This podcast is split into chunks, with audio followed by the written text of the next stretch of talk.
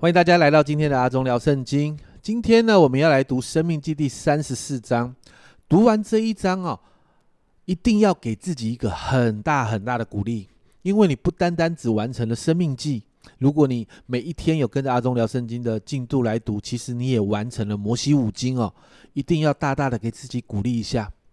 在今天的经文里面，其实读起来好像有一点点电影悲壮的场啊场面哦。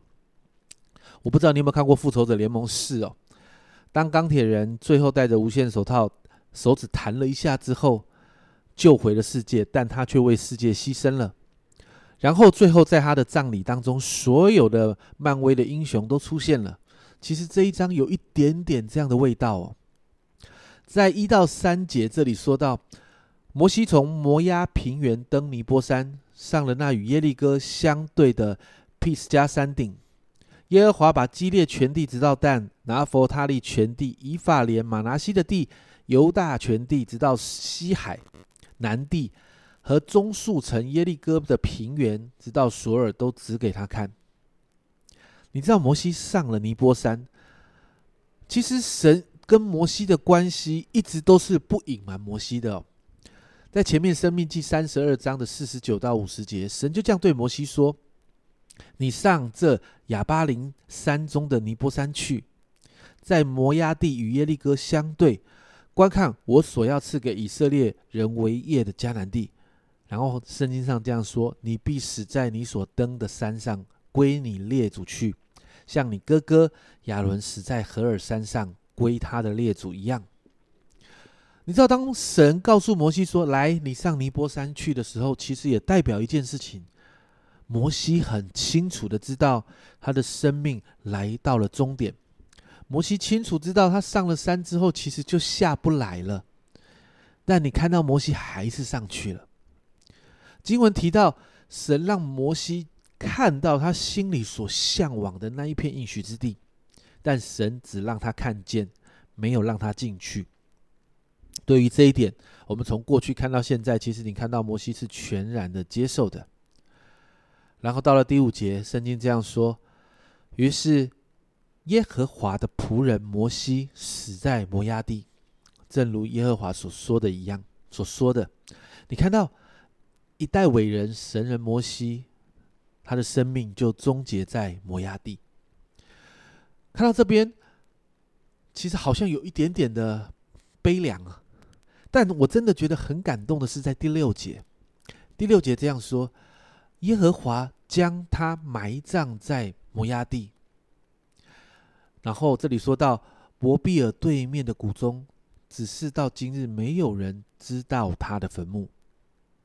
你知道摩西死了，摩西在尼泊山上死了，但他的葬礼却是极其的尊荣。你看到神亲自埋葬了他所爱的仆人。朋友、家人们，这是在人类历史上唯一的一次，神亲自埋葬一个人，这是极其荣耀的恩典。摩西的生命当中，我们看到他是神特别拣选，而且摩西跟神的关系好到他可以与神面对面呢。因此，我们看到他在生命终结的时候，神也用极其尊荣的方式来对待摩西。然后在第九节。很简单的提到一个新的领袖的兴起。第九节这样说：嫩的儿子约书亚，因为摩西曾按手在他头上，就被智慧的灵充满。以色列人便听从他，照着摩西啊，照着耶和华吩咐摩西的行了。这一句话很简单的带过约书亚的兴起，带过一个交棒，带过一个新的世代的交接，但接着仍然是极其尊荣的、极其的尊荣摩西哦。你看到十到十二节这里说，以后以色列中再没有兴起先知像摩西的，他是耶和华面对面所认识的。耶和华打发他在埃及地向法老和他一切臣仆，并他的全地行各样神机奇事，又在以色列众人眼前大显大能的手，行一切大而可畏的事。这三节好像是神给摩西的评价。让后人知道神是怎么看待摩西这个人的。我不知道你有没有想过，在你死后，如果你的墓碑上面有墓志铭，你会写上什么呢？神在十到十二节上面就给了摩西的摩西他墓志铭上面的评价。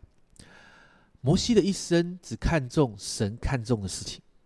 摩西用尽一生学习谨守遵行神的诫命，并且成了以色列人的榜样。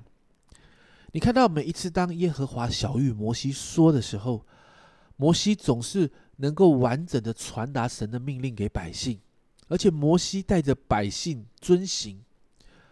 我们从摩西的生命里面，我们真的看到那一句话：你要尽心、尽性、尽意爱足你的神的榜样。